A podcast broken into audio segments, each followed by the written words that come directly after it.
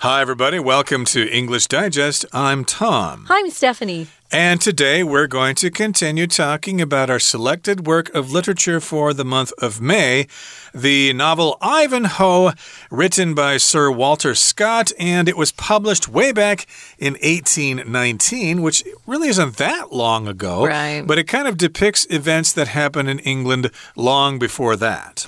Right. Long, long before that. So it does put you back in time. Um, I'm sure some of our listeners have watched uh, Game of Thrones and some of these popular TV series that are set back in time as well. And so they can kind of get a feel for what this book is about if they've seen some of those programs. Um, I know a lot of our friends like those. I didn't tend to watch Game of Thrones, it was a little violent for me, but uh, I know it was a popular uh, series of books, and it was written in this period of time as well. So we've got uh, today's program is focused on themes.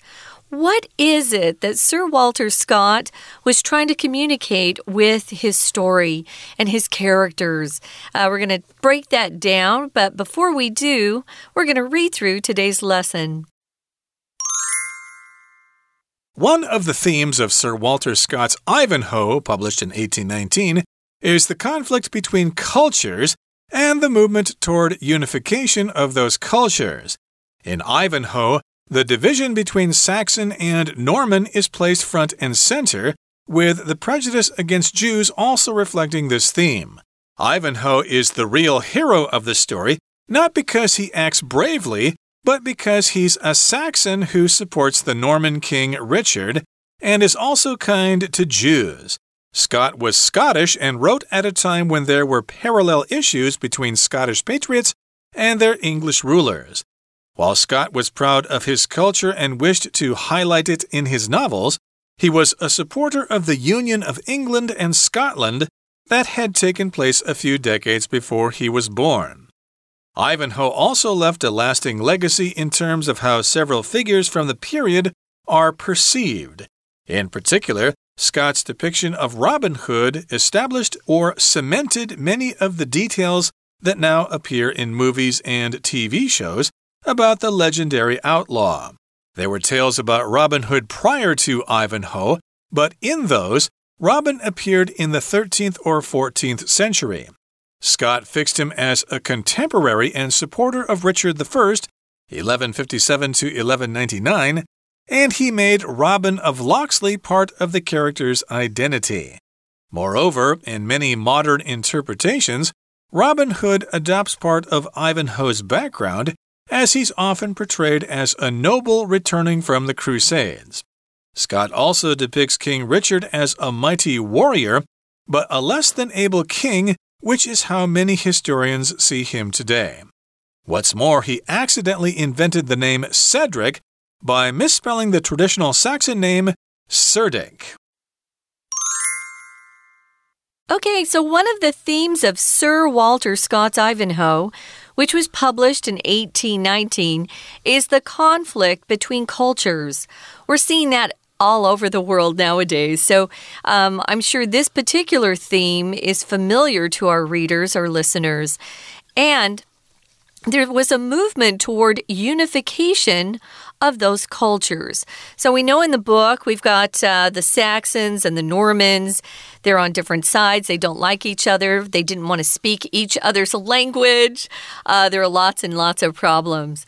But uh, that is part of the plot in Ivanhoe. It's placed front and center. Um, this movement toward unification uh, is talking about when Scotland, that had been an independent country, joined with England, and that happened in 1707. Uh, some people in Scotland were happy, many were not. Uh, that's a continuing issue, actually, because there are still people in Scotland that would like to be independent from the UK. So we'll see what happens in the future. But I think a lot of these themes are familiar to us because history just keeps repeating itself. Problems that we see today happened hundreds and thousands of years ago, actually. It's kind of funny. But this book, even though it was published in 1819, it's set uh, hundreds of years before that. So that's one of the themes of this book. Again, it was written by Sir Walter Scott. It was published in 1819. And again, one of the themes is the conflict between cultures and moving toward unification, which we've heard about before. I'm sure the Koreans would love to establish uh, unification eventually. And the Germans, of course, had unification back in the 1990s after uh, the Soviet Union fell. There are plenty of examples out there of unification. And in Ivanhoe, the division between Saxon and Norman is placed front and center. If something's front and center, it's the main theme. You can't miss it because it's right in front of you. So, again, we've got this conflict between the Saxons and the Normans, and they're not getting along. And of course, they want people to start getting along and realizing, hey, we've got more in common than we have differences.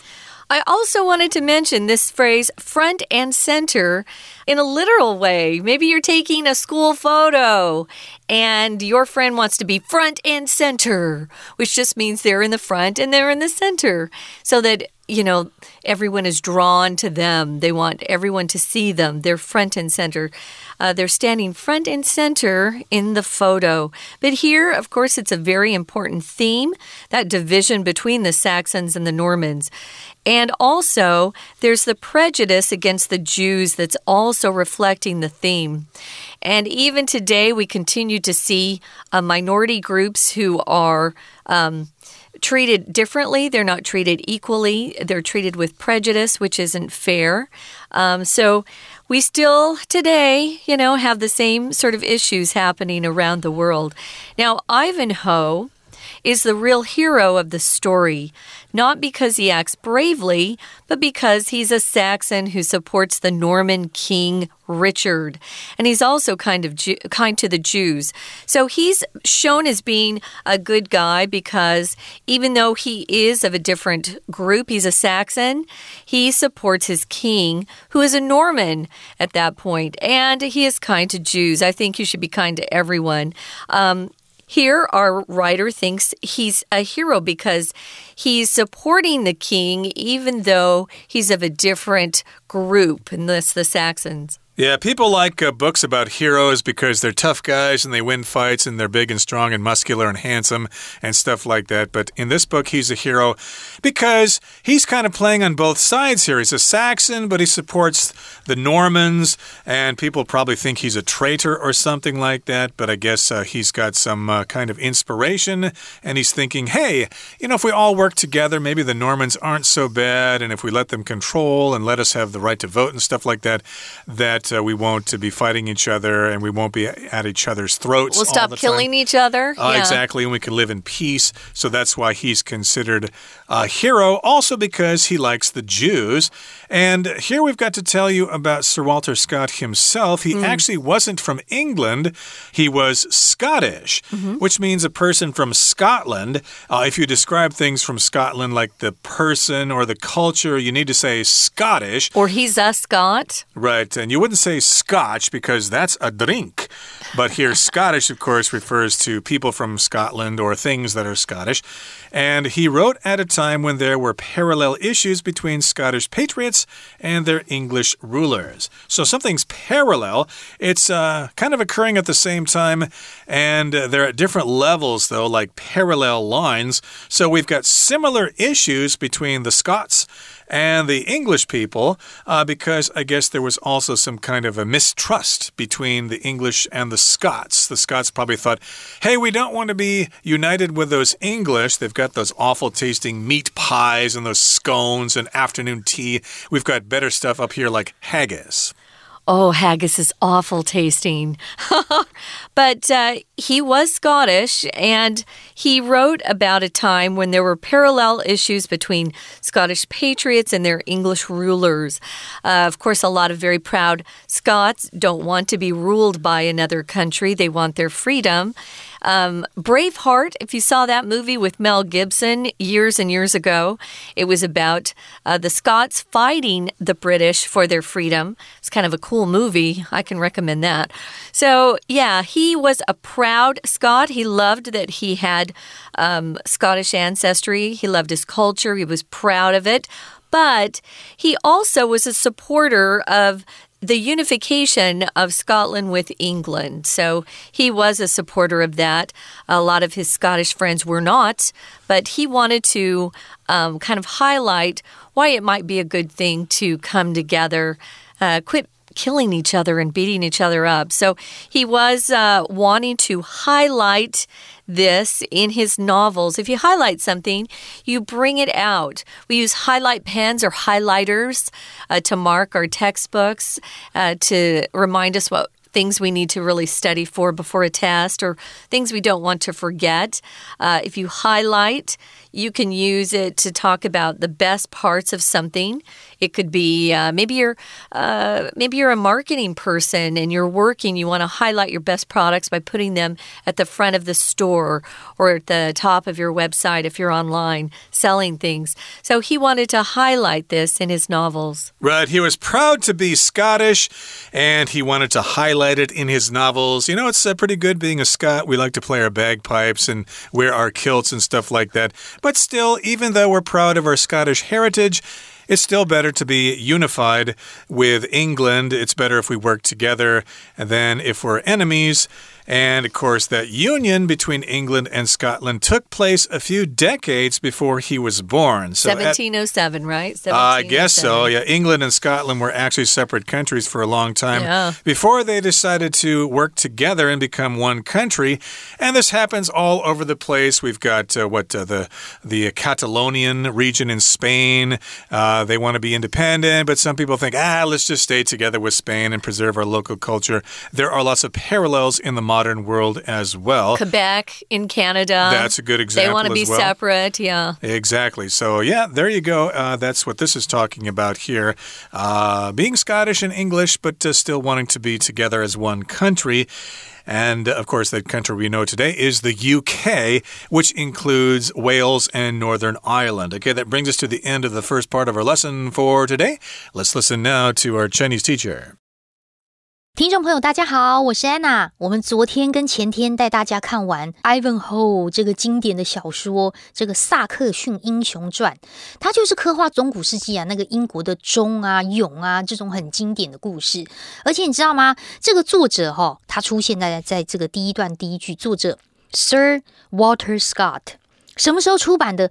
一八一九年呢？我的老天呐，已经超过两百年了。好，那为什么他这些文学作品啊可以流传好几百年呢？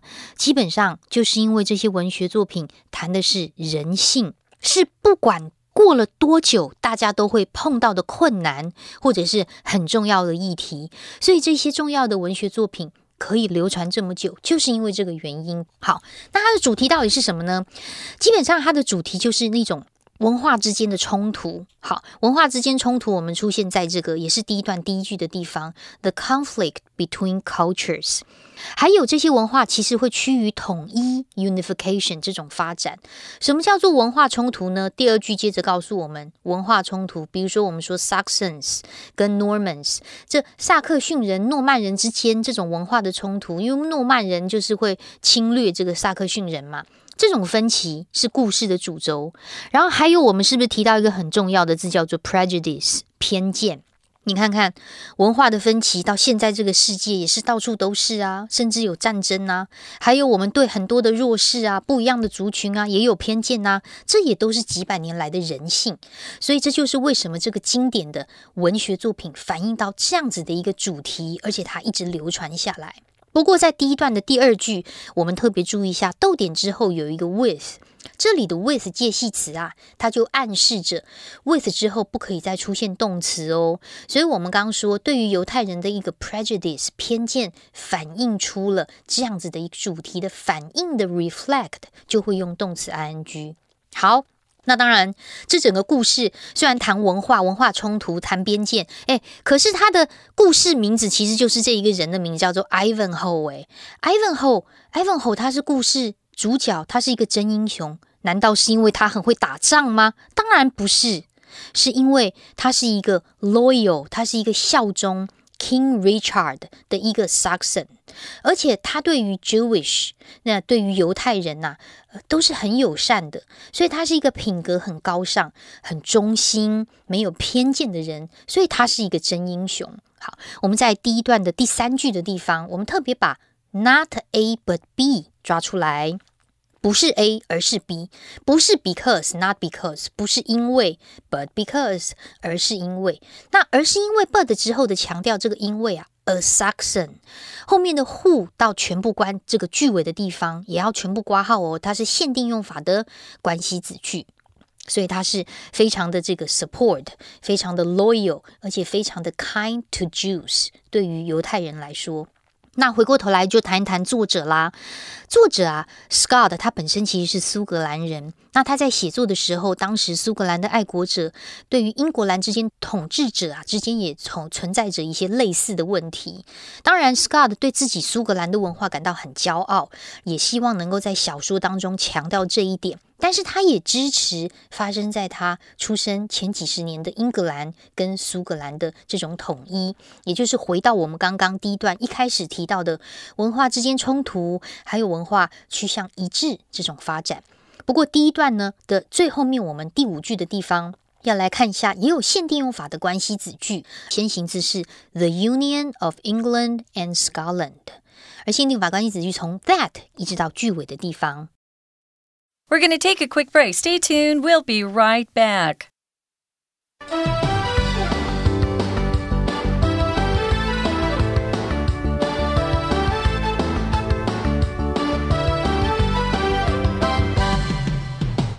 Welcome back, guys.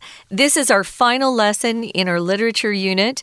We've been talking about the plot of Sir Walter Scott's novel Ivanhoe and how it captures the spirit of medieval England, what it was like to live back then.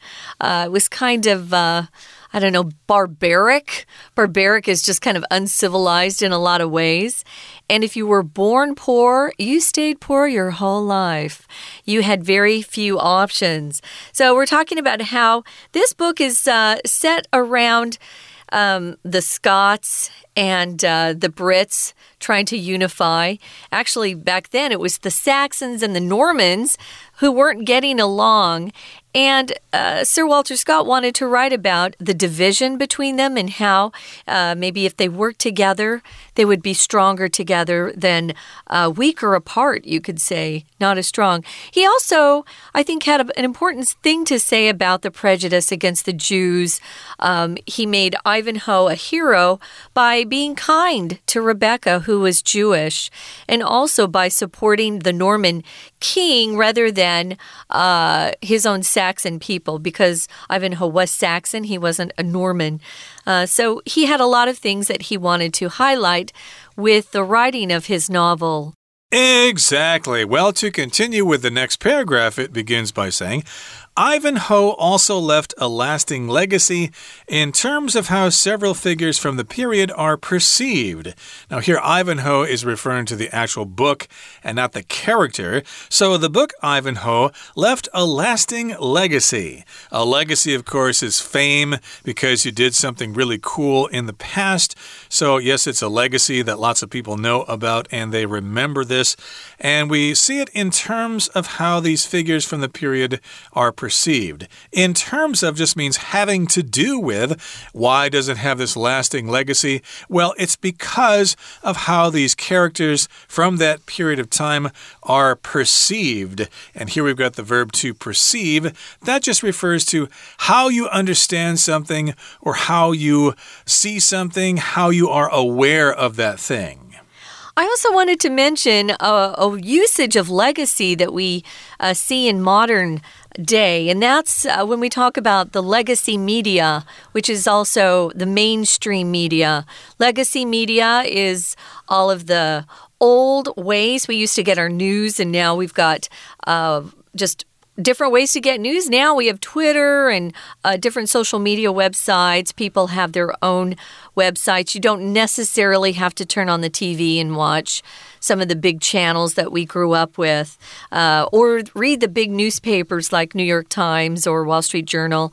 Uh, there are other ways to find news or get the news. So, legacy just means uh, what existed previously and was handed down uh, to today. Legacy can also be what you um, achieve during your lifetime. Maybe you're not famous, but your legacy will be a lasting one with your kids and uh, the friends that you made. Uh, maybe you were not famous, but maybe you wrote a lot of uh, poetry or you wrote songs or you were a great musician. Your legacy will be those things you leave behind after you're gone. In terms of, we use this a lot, don't we? Mm. It just means concerning or regarding something. So I could be talking to uh, my business partners and say, hey, in terms of finances, we're in good shape. We have plenty of money, but we need to hire more help because we have way too many uh, deadlines that are coming upon us and we're not going to finish in time. So, in terms of just means in regards to one thing. Right. And of course, we're talking about these different characters or figures from that period of history. Uh, again, we've got Ivanhoe himself, we've got King Richard, etc., etc. And in particular, uh, Scott's depiction of Robin Hood established or cemented many of the details that now appear in movies and TV shows about the legendary outlaw. So, again, we've got some depictions of various characters. A depiction here is how someone or something is shown or described in a work of art. It could be in a drawing or a painting, but in this case, of course, it's a novel. So, you could be talking about a painter doing a painting of, say, Yushan, you know, Mount Jade here in Taiwan, yeah. and maybe that person's depiction is kind of uh, uh, interesting. It's kind of like in the Impressionist style or something like that, you could talk about its depiction or how it is portrayed or shown. Right. Here it says his depiction of Robin Hood established or cemented many of the details that now appear in movies and TV shows. If you cement something, cement is that hard stuff we use to uh, build foundations of buildings, right? Or walls, cement, cement sidewalks. But if you use it as a verb, it just means to make something really firm so that it sticks there, that it stays solid. So it's cemented or made a lot of the details just um, permanent and kept it there forever. So some of the the ways we see Robin Hood in many of our modern day movies or TV shows are based on Scott's own depiction or how he wrote about them or his portrayal of these characters. There were tales about Robin Hood prior to Ivanhoe, but in those, Robin appeared in the 13th or 14th century.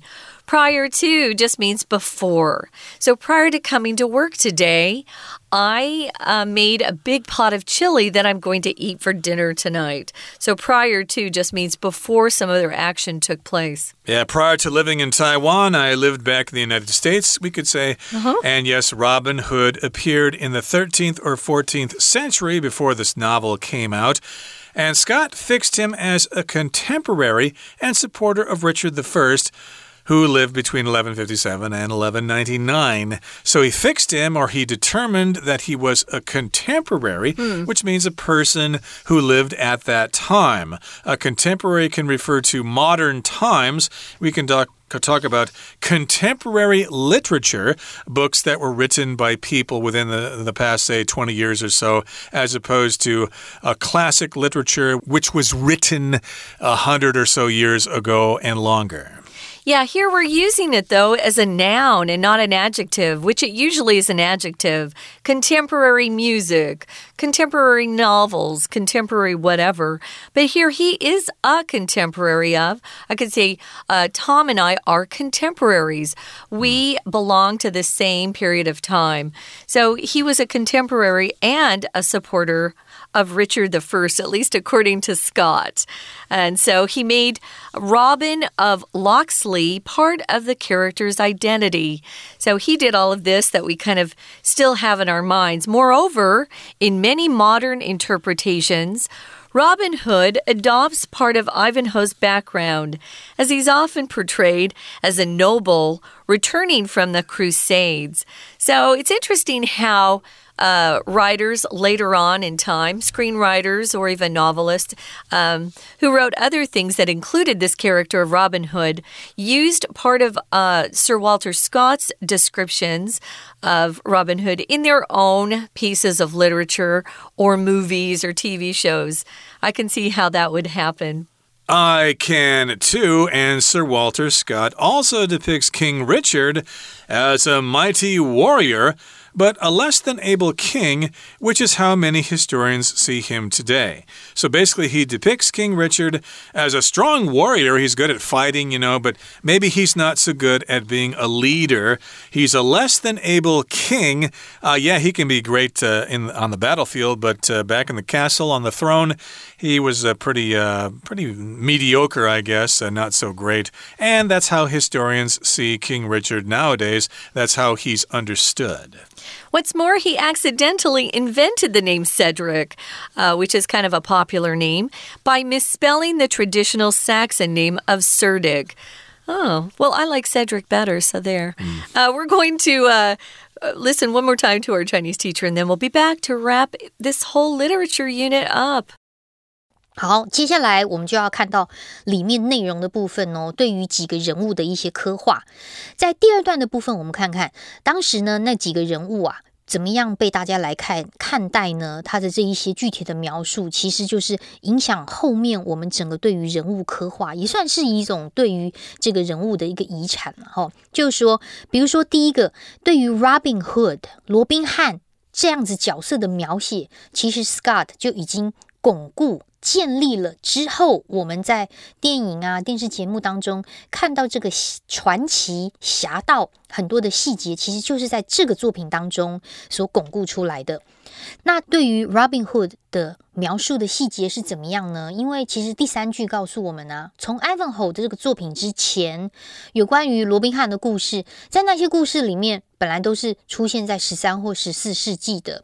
可是呢，我们在 Ivan 后这样子的一个人物背景，是把它设定成为跟理查一世 King Richard，也就是西元一一五七年到一一九九年同时期。